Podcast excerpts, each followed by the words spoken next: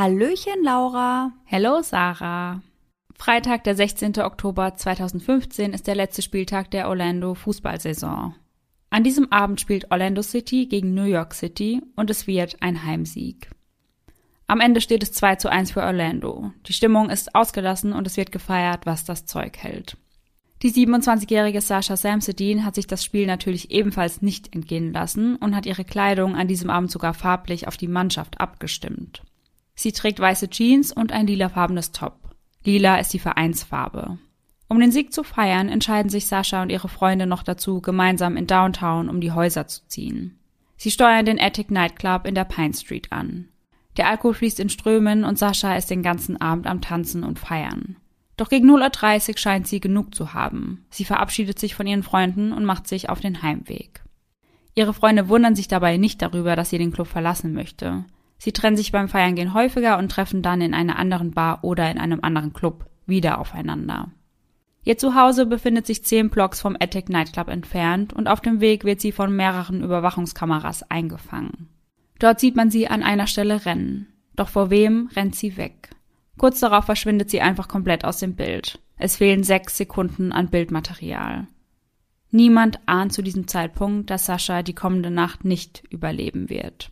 Und somit Hello an jeden True Crime Junkie, der heute wieder bei Eyes in the Dark eingeschaltet hat. Sarah und ich erzählen uns hier jeden Sonntag einen wahren Kriminalfall aus aller Welt und wechseln uns dabei immer ab. Einmal ist Sarah an der Reihe und einmal ich. Und dabei achten wir auch darauf, dass wir dem anderen nicht verraten, an welchem Fall wir da gerade arbeiten. Im Rahmen unserer Recherche konzentrieren wir uns hauptsächlich auf Internetquellen. Das heißt, wir lesen verschiedene Artikel, schauen uns Dokumentationen an, Überwachungsvideos, Aufnahmen der Prozesse und der Verurteilungen und im besten Fall besorgen wir uns ein dazugehöriges Buch, falls vorhanden. Und all die daraus gesammelten Informationen packen wir dann für euch in unsere jeweilige Folge. Und falls euch das Endergebnis gefallen sollte, vergesst nicht, uns zu abonnieren. Sasha Samsudin wird am 4. Juli 1988 in New York als Tochter von Tara und Ken Samsudin geboren. Sie ist der Sonnenschein der Familie und immer am Lachen. Alles in allem wird sie als sehr glücklicher Mensch beschrieben. Ihr Leben genießt sie in vollen Zügen und holt aus jedem Moment das Beste raus. Ihren Schulabschluss absolviert sie an der Seminole High School in Sanford und ihr Studium an der University of Florida. Sascha arbeitet immer sehr hart, um sich ihre Träume verwirklichen zu können, und so findet sie nach der Uni ihren Traumjob. Sie beginnt als Social Media Managerin bei einer Immobilienagentur zu arbeiten. Dazu zählt auch die Moderation bei 407 Apartments TV. Dort zeigt Sascha die unterschiedlichsten Apartmentkomplexe und zeigt die vielen Vorteile auf, die jedes einzelne zu bieten hat. Zu Beginn als Teilzeitkraft und irgendwann steigt sie zur Betriebsleiterin auf. Doch nicht wenige unterschätzen die junge Frau zu Beginn, sehen nur ihre Schönheit und erkennen nicht, wie intelligent und clever sie ist. Work hard, play hard. Genauso gern wie Sascha arbeitet, geht sie auch feiern. Man trifft sie eigentlich jedes Wochenende in Downtown in den verschiedensten Bars und Clubs an. Erst vor kurzem zog sie um und begann ein neues Kapitel in ihrem Leben. Sie freute sich sehr auf den Umzug und die Unabhängigkeit, die das Alleinleben mit sich bringt. Ihr neues Zuhause befindet sich in der North Orange Avenue Nummer 901, ganz im Zentrum der Großstadt. Dort zieht sie doch nicht in eine gewöhnliche Wohnung, sondern in einen wunderschönen Apartmentkomplex mit Pool, Palm, Clubroom, Fitnessstudio und Wäscheservice. Es gibt dort also alles, was das Herz begehrt. Insgesamt umfasst der Komplex 244 Wohnungen, verteilt auf fünf Etagen. Saschas Apartment befindet sich im dritten Stock und hat die Nummer 345. Die Miete beginnt ab 2500 Dollar monatlich, doch dafür bekommt man nicht nur Unterhaltung, sondern auch Sicherheitsmaßnahmen geboten. Jeden Tag trifft man dort auf einen Security Guard, der unter anderem kontrolliert, wer das Gebäude betritt. Unterstützt wird dieser Guard durch insgesamt 15 Kameras. Es gibt eine an jedem Ein- und Ausgang und zudem eine pro Stockwerk. Anthony, ein Freund von Sascha, ist am Morgen des 17. Oktober 2015 mit ihr zum Frühstücken verabredet. Doch er wartet vergebens. Sascha taucht nicht auf. Er versucht sie anzurufen und schickt ihr eine Nachricht, in der er fragt, ob alles in Ordnung ist. Doch keine Reaktion. Vermutlich schläft sie noch ihren Rausch aus, schließlich haben die beiden eine wilde Partynacht hinter sich. Zu diesem Zeitpunkt macht sich Anthony also noch keine Sorgen. Das ändert sich jedoch, als er Stunden später noch immer kein Lebenszeichen von Sascha gehört hat. Er weiß, dass sie immer viel Zeit am Handy verbringt. sei es mit Social Media oder dem Schreiben von Textnachrichten. Meist muss man also nicht lange auf eine Antwort ihrerseits warten. Besorgt kontaktiert er zwei ihrer engsten Freundinnen, Katie und Megan. Die drei beschließen gemeinsam zu ihrem Apartment zu fahren, um nach dem Rechten zu sehen. Denn auch die beiden Mädels hatten heute noch nichts von ihrer Freundin gehört. Sie parken ihren Wagen in der Garage des ersten Stocks von Saschas Apartmentkomplex. Was ihnen direkt auffällt, ist ihr Auto. Sie schauen hinein und entdecken ein Geschenk auf dem Rücksitz. Ein Geschenk, welches Sascha für eine Babyparty gekauft hatte. Warum liegt es also noch in ihrem Wagen? Das kann kein gutes Zeichen sein. Sie klopfen an die Tür mit der Nummer 345 und rufen Saschas Namen, doch niemand öffnet. Die Sorge um sie wird immer größer und so beginnen sie zunächst verschiedene Krankenhäuser abzutelefonieren. Doch auch hier keine Spur der 27-Jährigen. Die nächste Nummer, die Anthony in sein Handy tippt, ist 911, der Notruf. Der Dame am anderen Ende der Leitung erklärt er, dass er eine Vermisstenanzeige aufgeben möchte und erklärt ihr außerdem, dass sie gerade schon bei Sascha geklopft haben, sie aber nicht antreffen konnten. Daraufhin wird er gefragt, ob das ein typisches Verhalten ihrerseits sei oder ob sie suizidal sei oder ob er glaubt, dass sie sich oder jemand anderem etwas antun könnte. Anthonys Antwort darauf ist kurz und knapp. Absolut nicht. Um 20 Uhr betreten einige Polizisten in Begleitung des Sicherheitsdienstes vor Ort ihre Wohnung, um einen Welfare-Check durchzuführen. Und darüber haben wir in einer deiner letzten Folgen bereits gesprochen, Sarah. Die Wohnung ist noch verschlossen und im Inneren ist es ruhig. Im ersten Moment gibt es kein Anzeichen für einen Einbruch oder gar einen Kampf. Dann betreten sie das Schlafzimmer und einem der Beamten fallen dunkle Haare auf, die unter der Bettdecke hervorschauen. Als er näher tritt, sieht er außerdem eine Hand, die aus dem Bett hängt. Sie haben Sascha gefunden, doch sie lebt nicht mehr. Währenddessen stehen ihre Freunde noch immer vor der Wohnung und warten auf Neuigkeiten. Als einer der Polizisten auf sie zukommt, erkennt Anthony schon an der Körperhaltung des Mannes, was los ist. In diesem Moment erlebt der junge Mann die unterschiedlichsten Emotionen. Wut, Trauer und Enttäuschung. Die drei möchten ihrer Familie an diesem Abend beistehen, also besorgen sie etwas zu essen und machen sich auf den Weg zum Haus ihrer Eltern. Für sie alle beginnt nun eine unheimlich schwere Zeit und sie möchten sich gegenseitig Kraft und Unterstützung geben. Für die Polizisten ist schnell klar, dass es sich bei ihrem Tod um ein Gewaltverbrechen handelt. Ihr T-Shirt und ihr BH sind zerrissen, noch dazu wurde ihr ihre Unterhose mit solcher Gewalt heruntergerissen, dass sie dadurch Verletzungen davongetragen hat. Klar ist jedoch, dass sie sich gegen ihren Angreifer gewehrt haben muss, denn sie hat Abwehrverletzungen an den Armen. Ihre Halskette ist geöffnet und hängt in ihren Haaren fest. Im Zimmer liegt der Geruch von Putzmitteln in der Luft und noch dazu lassen sich auf der Bettdecke einige helle Flecken erkennen, die darauf schließen lassen, dass dort jemand versucht hat, einzelne Stellen zu reinigen. Der weiße kleine Unterschrank, in dem Sascha alle ihre Putzmittel aufbewahrt, steht sperrangelweit offen. Die Suche nach Hinweisen geht im Schlafzimmer weiter und die Ermittler werden erneut fündig. Neben ihrem Bett entdecken sie außer einem Schuhabdruck noch eine goldene Kondomverpackung. Als nächstes schauen sie im Badezimmer nach und dort sticht ihnen direkt etwas ins Auge die nach oben geklappte Klobrille. Ihnen erscheint es merkwürdig, dass in der Wohnung, in der eine Frau allein lebt, die Klobrille nach oben geklappt ist. Daher untersuchen sie diese auf Fingerabdrücke und Treffer. Sie können zwei Abdrücke sichern. Was sie in der Wohnung nicht finden können, ist Saschas Geldbeutel, ihr Handy und ihr Schlüsselbund. Auf ihrem Nachttisch finden sie neben einem Glätteisen jedoch ihr iPad. Immerhin etwas. Den Beamten ist es allerdings weiterhin ein Rätsel, wie Saschas Angreifer überhaupt in das Gebäude und dann auch noch in ihre Wohnung kommen konnte. Um ein Verständnis für das Sicherheitssystem vor Ort zu bekommen, befragen sie Stephen Duxbury, ein Mitarbeiter der Sicherheitsfirma, der am Abend zuvor Dienst hatte. Stephen arbeitet bereits seit fünf Monaten als Security Guard und kennt sich daher bestens aus. Er erinnert sich an Sascha, denn er wollte sie zunächst gar nicht in den Gebäudekomplex lassen, da sie weder Ausweis noch Handy bei sich hatte. Und dazu muss man sagen, dass es zwei Möglichkeiten gibt, Zutritt zu dem Gebäude zu erhalten. Zum einen eben mit seinem eigenen Ausweis und zum anderen über das eigene Handy. Also am Eingang hängt wohl eine Art Rufbox, von der aus sich die Bewohner selbst auf ihrem Handy anwählen können. Dann gibt es eine Zahlenkombi, durch die sich die Tür öffnen lässt. Sascha huscht dann schnell hinter einem anderen Anwohner durch die Tür. Steven macht sich dann auf die Suche nach der jungen Frau. Er trifft sie vor ihrem Apartment an und wieder hat Sascha Probleme hineinzukommen. Ihre Tür ist mit einem Zahlencode gesichert und scheinbar hat sie den Code vergessen oder ihn mehrfach falsch eingegeben. Nicht sonderlich verwunderlich, denn sie macht einen sehr betrunkenen Eindruck auf den Security Guard. Plötzlich kommt Sascha eine Idee. Vielleicht hat sie ihren Schlüsselbund für die Wohnung im Auto vergessen. Sie bittet Steven, sie zu ihrem Wagen im ersten Stock zu begleiten, und so machen sich die beiden auf den Weg. Noch bevor sie ihr Auto überhaupt erreichen, glaubt Sascha plötzlich, sich doch an den Code erinnern zu können, also wieder zurück zur Wohnung. Dort angekommen sagt Steven zu ihr, dass er jetzt wieder seinen Job machen muss und eine Runde drehen wird. Sollte sie noch immer vor ihrem Apartment stehen, wenn er damit fertig ist, müssen sie schauen, wie sie die Situation regeln. Doch anders als erwartet steht Sascha nicht mehr vor ihrem Apartment, als Steven zurückkehrt. Kurze Zeit später sieht er sie wieder, diesmal in Begleitung eines ihm unbekannten Mannes. Er dokumentiert das jedoch nicht, weil ihm an dem Mann und an ihrem Umgang miteinander nichts auffällig erscheint, da sie nur im Gang entlanglaufen. Auf welchem Stockwerk kann er später nicht mehr beantworten und ob es sich bei der Frau wirklich um Sascha handelt, kann er auch nicht zu 100 Prozent sagen, da sie andere Kleidung trug.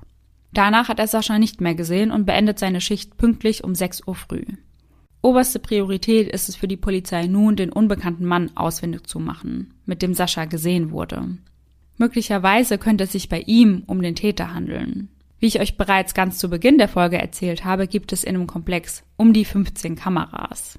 Die Aufnahmen dieser Kameras stehen den Polizisten jedoch nicht direkt zur Verfügung und so beginnen sie mit der Auswertung der Kameras aus Downtown. Die erste Kamera, welche überprüft wird, ist die nahe des Attic Nightclubs. Stundenlang schauen sie sich die Bänder an, sie suchen nach der Nadel im Heuhaufen. Doch eine Info liegt ihnen vor. Die Zeit, zu der Sascha den Club verlassen hat. 0.30 Uhr. Und tatsächlich finden sie die junge Frau nun auf den Aufnahmen. In ihren weißen Jeans sticht sie hervor und es ist auf den ersten Blick zu erkennen, dass sie schwankt und wohl stark alkoholisiert ist. Allerdings scheint sie allein unterwegs zu sein und es scheint ihr auch niemand zu folgen. Auf der nächsten Aufnahme, die Sascha auf dem Heimweg zeigt, läuft sie nicht, sondern rennt. Hier sind wir also bei der Anfangsszene dieser Folge angekommen. Wie bereits erwähnt, verschwindet Sascha plötzlich aus dem Bild. Es scheint einen Fehler auf dem Band zu geben, wodurch sechs Sekunden am Bildmaterial komplett fehlen. Eine weitere Kamera der Orange Avenue zeigt Sascha in Begleitung von zwei Personen. Es scheint sich dabei um zwei Frauen zu handeln. Sie gehen den Weg gemeinsam, bis sie aus dem Bild verschwinden. Nun zoomen die Polizisten die Bilder so weit heran wie möglich und veröffentlichen diese in den Medien. Die Hoffnung ist groß, dass sich die beiden Frauen bei der Polizei melden. Sie haben Glück und die Frauen melden sich, sobald sie die Bilder in den Nachrichten sehen. In jener Nacht sehen sie Sascha allein betrunken auf der Straße entlang laufen. Plötzlich hält ein Wagen voller Jungs neben ihr, die ihr Fenster runterlassen und sie ansprechen. Die beiden Frauen machen sich Sorgen um sie und sprechen sie an. Da Sascha weder ein Handy noch einen Geldbeutel bei sich hat, bieten sie ihr an, sie in ihrem Uber mitzunehmen und sicher nach Hause zu bringen. Allerdings kann Sascha ihnen nicht sagen, wo genau sie wohnt. Sie fahren also einfach los und als sie gerade an einer roten Ampel stehen, steigt Sascha aus, zeigt auf ein Haus und sagt, dass sie dort wohnt.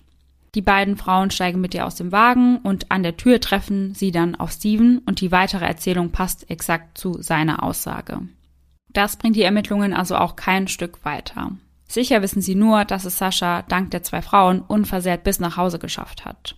Zu Fuß wäre sie ungefähr 30 Minuten unterwegs gewesen, in ihrem Zustand vermutlich noch länger. Dann erhalten die Ermittler die Ergebnisse der Autopsie, welche ihnen einen weiteren Hinweis liefern, denn auf ihrem Körper konnte eine männliche DNA sichergestellt werden.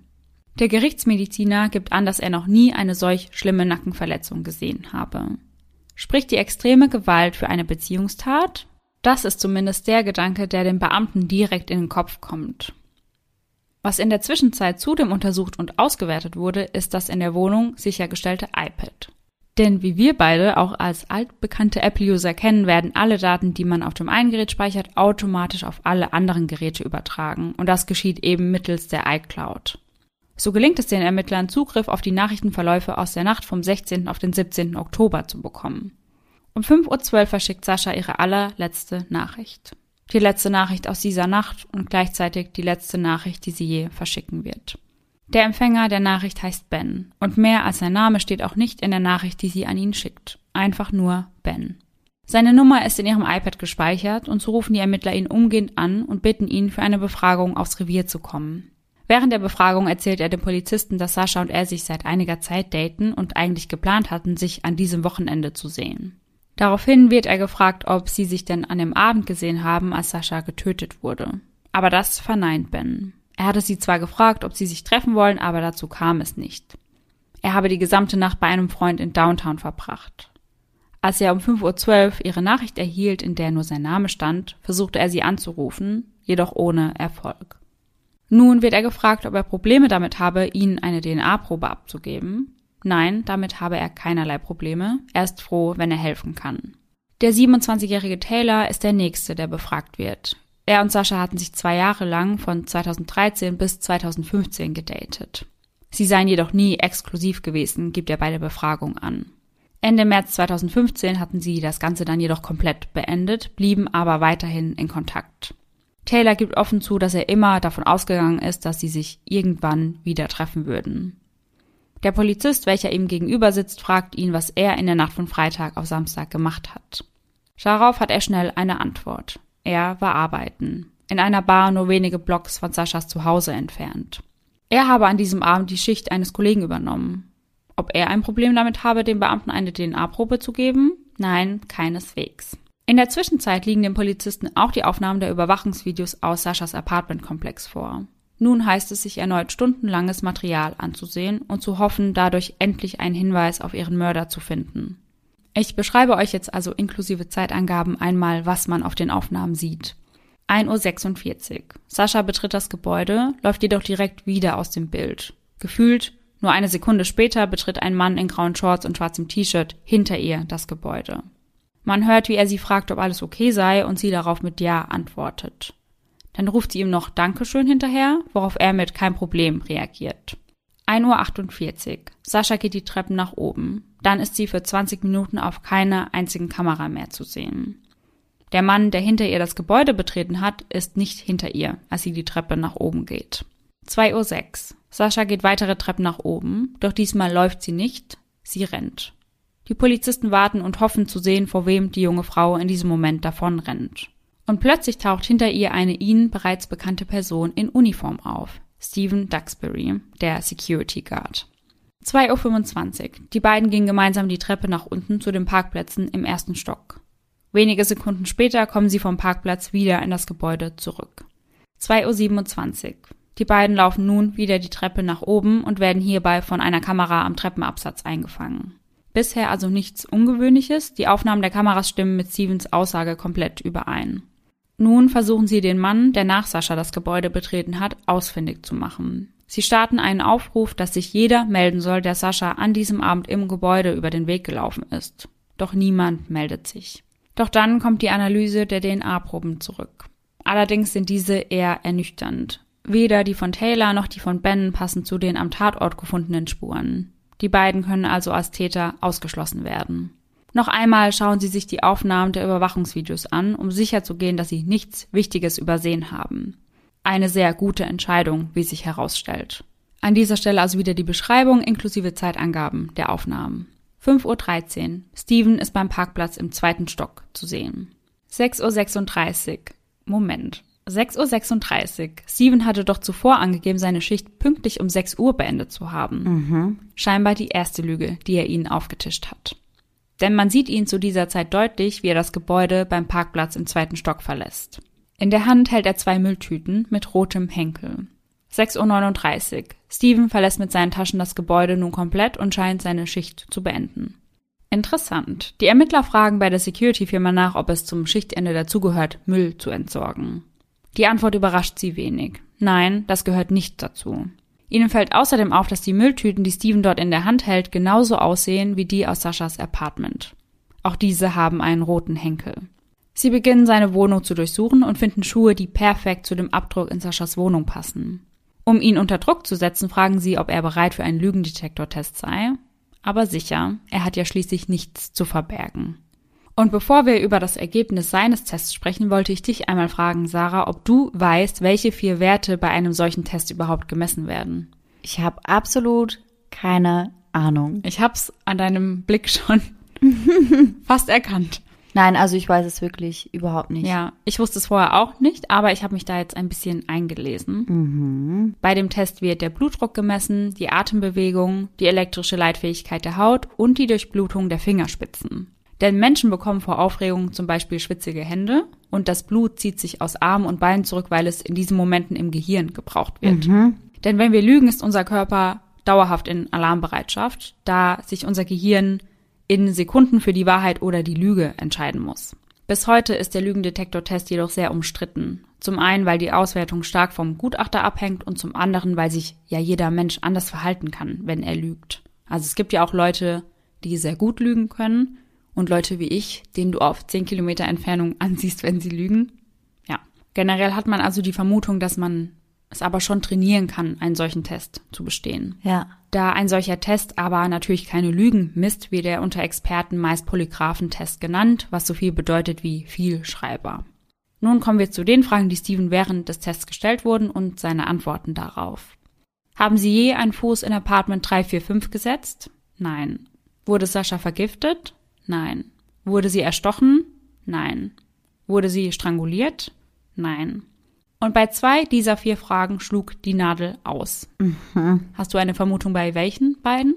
Ja, wahrscheinlich bei der ersten, ob er schon mal einen Fuß in Apartment 345 gesetzt hat. Ja. Und ansonsten bin ich mir etwas unsicher.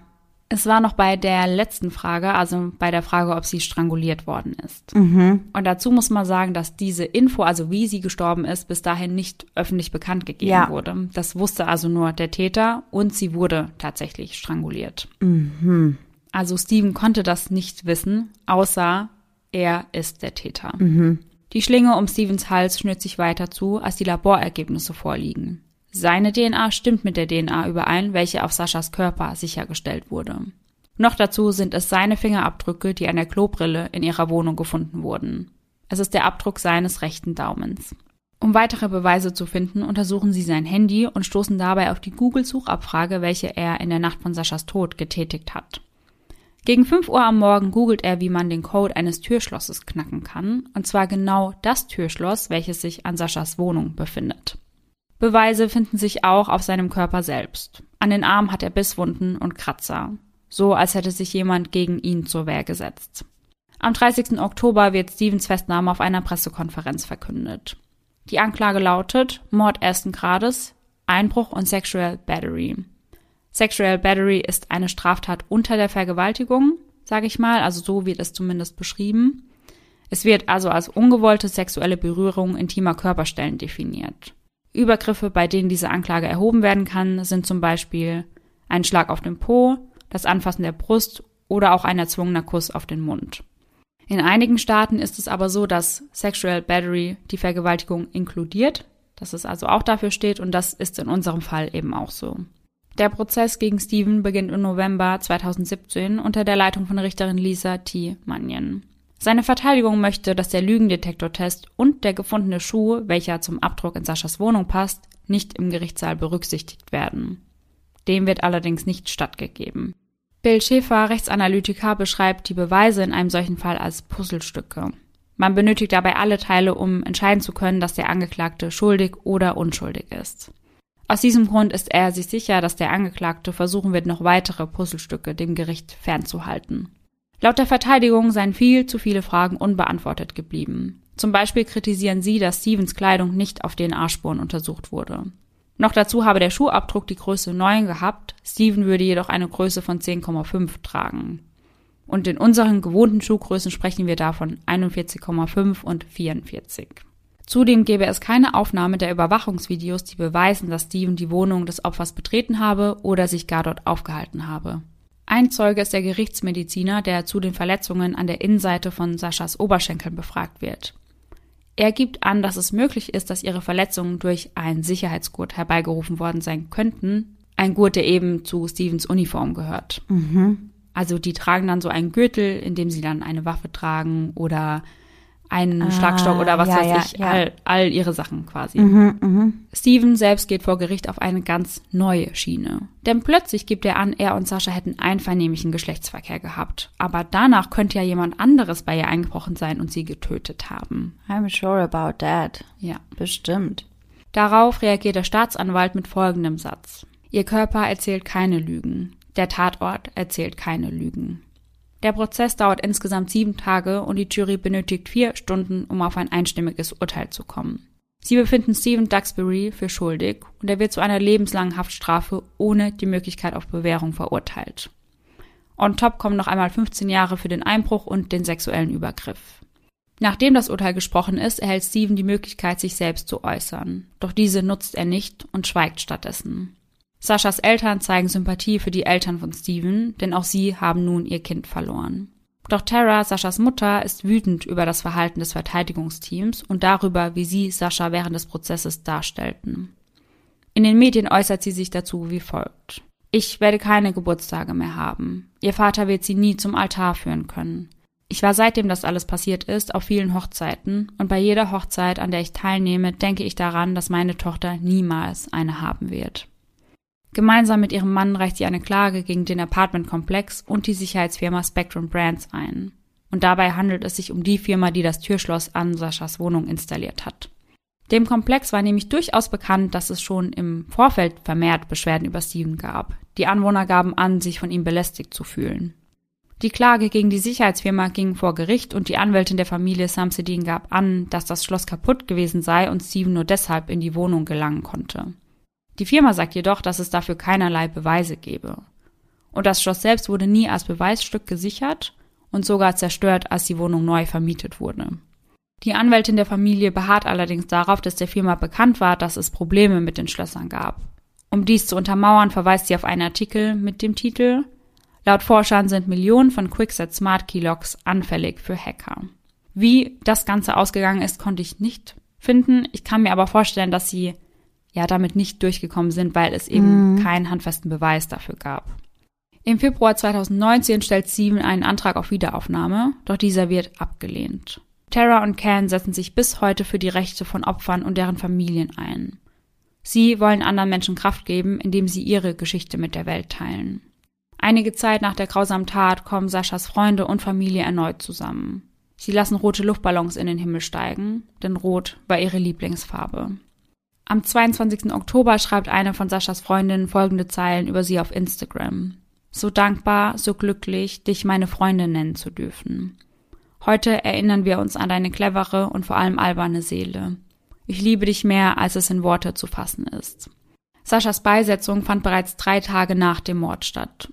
Unendlich viele Leute kamen an jenem Tag, um Abschied zu nehmen. Die Zeremonie beinhaltete Praktiken aus dem Christentum, dem Islam und dem Hinduismus.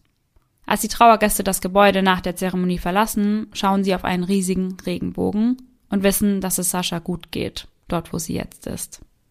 Ja, und damit sind wir schon am Ende des Falls angekommen, tatsächlich. Ich finde den Fall irgendwie ganz, ganz, ganz furchtbar, vor allem wenn man bedenkt, dass sie ja extra in so einem riesigen Komplex gelebt hat, ja. damit sie dort sicher ist. Genau und ihr letztendlich genau das ja zum Verhängnis wurde. Ja, dass genau der Mann, der eigentlich für ihre Sicherheit sorgen sollte, ja. ihr das angetan hat. Ja, ganz furchtbar. Wir hatten nämlich damals in unserem Studentenwohnheim in Australien, also ich habe ja mein Auslandssemester dort gemacht, auch eine Sicherheitsfirma, sag ich mal. Mhm. Und unser Campus war ja riesig, also der war wirklich mega, mega groß und die Bahnhaltestelle war relativ weit entfernt von eben unserem Komplex. Mhm. Und da gab es wohl, es wurde nie komplett veröffentlicht, was genau dort passiert ist, aber da gab es wohl auch einige Übergriffe bei Mädchen, die eben auf dem Heimweg waren von der Bahnhaltestelle zu dem Studentenwohnheim.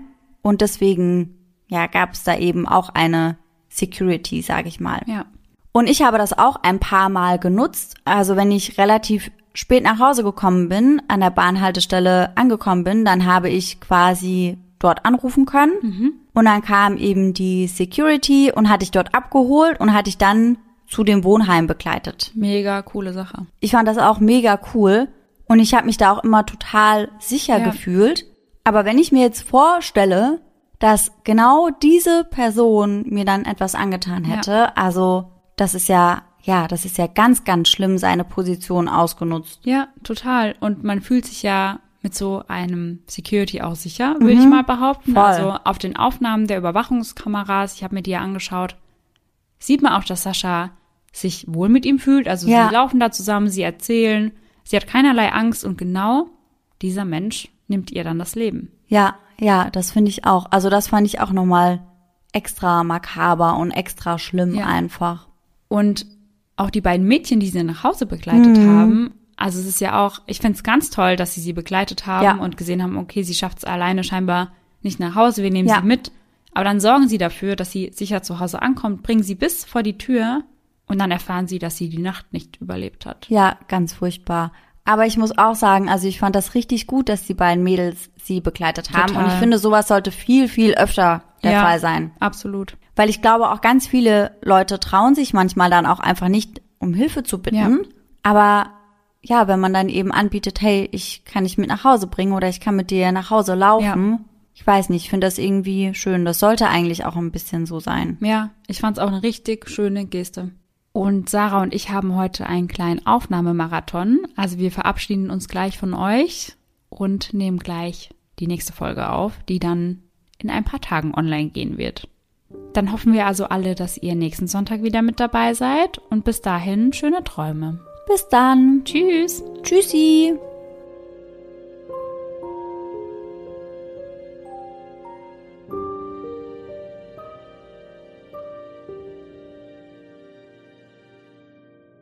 Ist der letzte Spieltag der Orlando Fußball. Fu ja, ist beim, beim Üben schon immer schief gegangen. Fußballmannschaft. Fußballsaison und ich will immer. Orlando Fußballsaison. Fußball. Fußball Aber- ist auch generell mein Lieblingssport. Nice, oder? Mhm. Ja. Mhm. Voller Fußballfan. Auf ihrem Nach Nachtisch. Auf ihrem Ja, Nachtisch. Habe ich halt echt so geschrieben, ne? Auf ihrem Nachtisch. Vortisch, Nachtisch. Ja, so. Ganz klar. Möglicherweise könnte es sich bei ihm und hat Ja. ja. geklingelt? Nein, das war mein Bauch. Dein Bauch? Ja. Klasse, ne? Okay. Daraufhin wird er gefragt, ob sie. Da war schon wieder so ein Geräusch. Ja, das war mein Bauch. Ja? Ich glaube schon. Oder wir haben beide Geräusche gemacht. Also, was ist denn das los, ey? Was ist denn das los? Was ist denn das los? In der Hose. Why? Keiner mag so harte Brezeln. Niemand. Aber die sind da immer, da kannst du jemanden mit erschlagen. Ja, und Tatwaffe war eine Brezel. das ist echt so. Tschüssi.